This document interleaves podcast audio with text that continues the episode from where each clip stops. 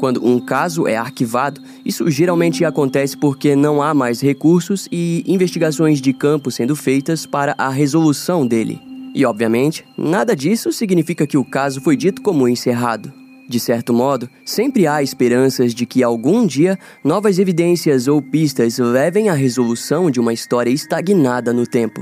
No episódio de hoje, vamos conhecer a história de duas jovens garotas que há mais de quatro décadas desejaram apenas ter um dia diferente do que estavam acostumadas. Contudo, infelizmente, elas não imaginavam que essa decisão acabaria levando suas vidas para dentro de um turbilhão de mistérios e morte.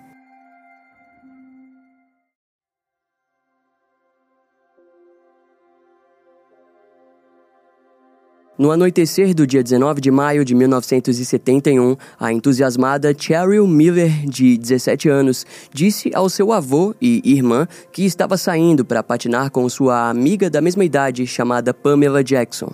As duas garotas eram moradoras da cidade de Vermilion, na Dakota do Sul, e naquela noite desejavam fazer algo diferente com suas vidas. O motivo estava no fato de que elas eram as famosas garotas certinhas, que não se envolviam em festas, drogas ou bebidas.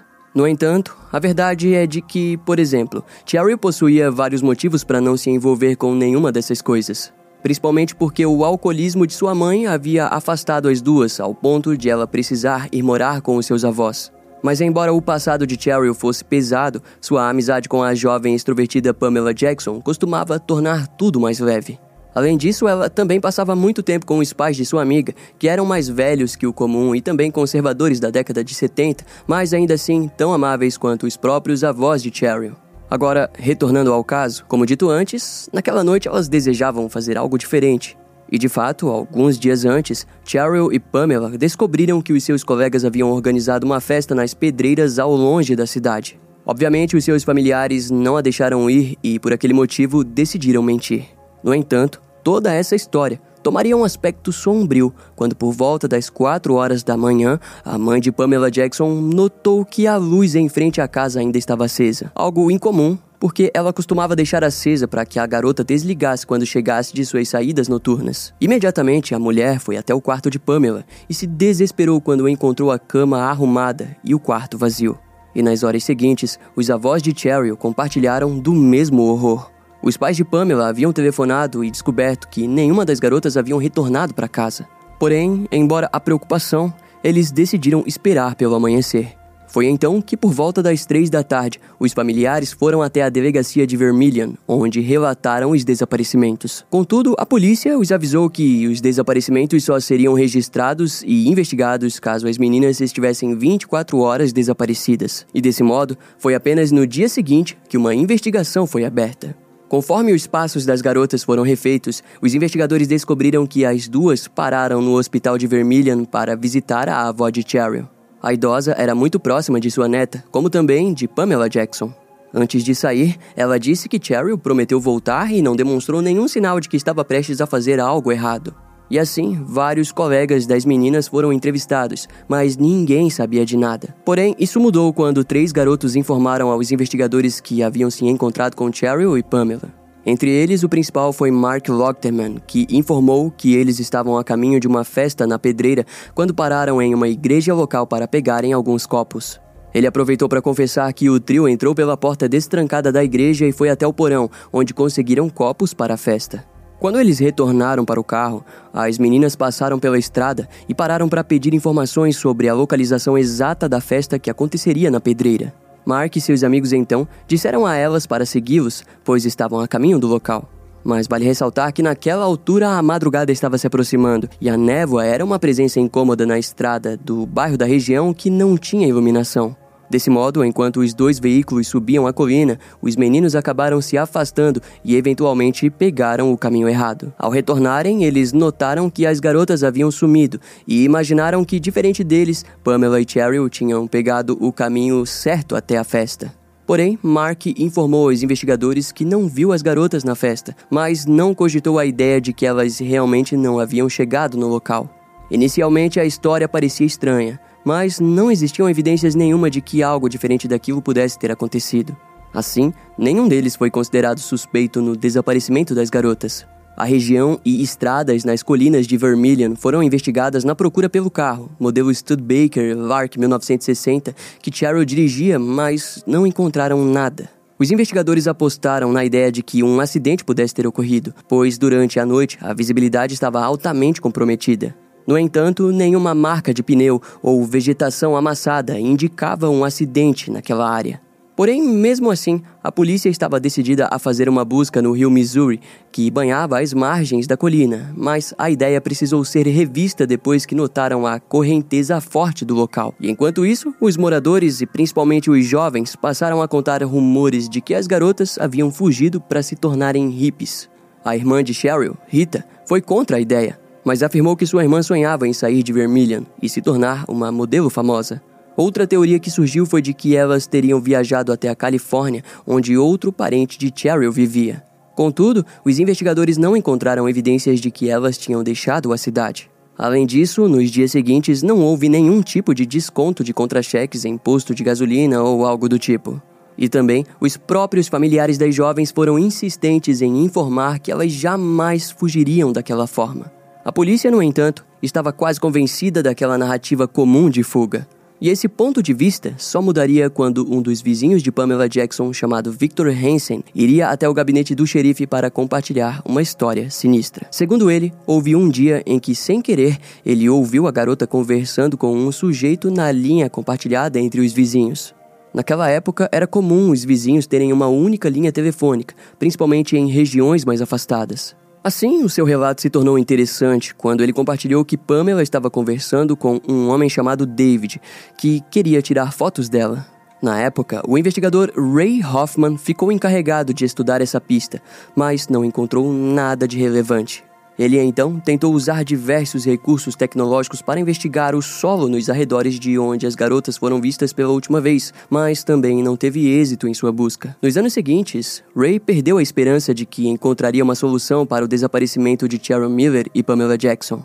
E em resultado, o caso acabou sendo arquivado.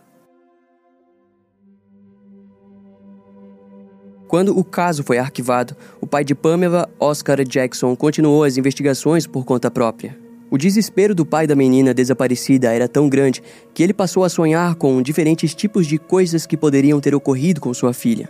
Inicialmente, Oscar sonhou com uma comunidade hippie que havia abrigado Pamela e por aquele motivo enviou diversas cartas para as comunidades hippies espalhadas pelos Estados Unidos. Mas ele nunca recebeu uma resposta positiva quanto àquilo. Houve um momento em que suas investigações o levaram até uma mulher conhecida como Pan e moradora de Sioux Falls, na Dakota do Sul. Até onde ele sabia, essa mulher era misteriosa e ninguém sabia de onde ela vinha. Oscar sentiu que poderia ser a sua filha já adulta, assim, contou com a ajuda de várias pessoas para investigar a pista. Porém, ele nunca encontrou a tal Pan. Sem pistas, ele continuaria o restante dos anos investigando sozinho celeiros abandonados, riachos e bosques da cidade de Vermilion, mas jamais obteve sucesso. Antes do desaparecimento, Oscar Jackson era apenas mais um fazendeiro que amava suas terras e prezava pelo bem-estar de sua família. Mas depois que Pamela e Cheryl desapareceram, todas as manhãs ele largava as atividades na fazenda para procurar pelas meninas.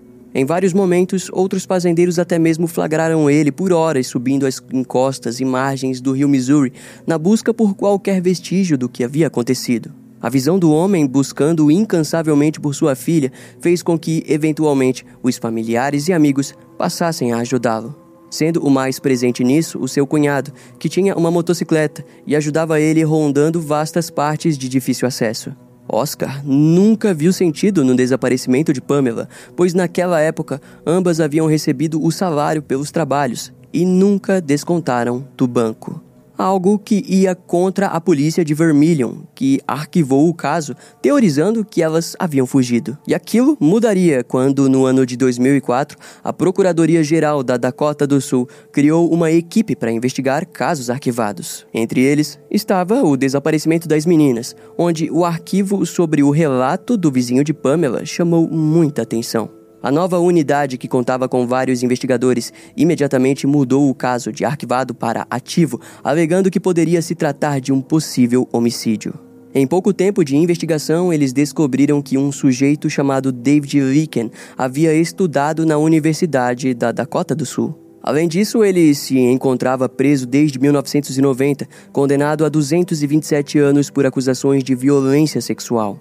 De acordo com as investigações, na época, David morava sozinho próximo às colinas em que a festa estava acontecendo, tornando-o um suspeito em potencial. Os seus antigos colegas foram entrevistados, mas foi a própria irmã do suspeito que acabou alegando ter visto um carro de modelo Studebaker na fazenda de David. Além disso, contou ter visto duas garotas dentro do veículo, uma caída sobre o volante e outra sentada no banco do passageiro. Assim, a sua antiga fazenda foi vasculhada, onde encontraram roupas, uma bolsa feminina, uma bíblia, fotografias e artigos de jornais sobre o desaparecimento de Cheryl e Pamela.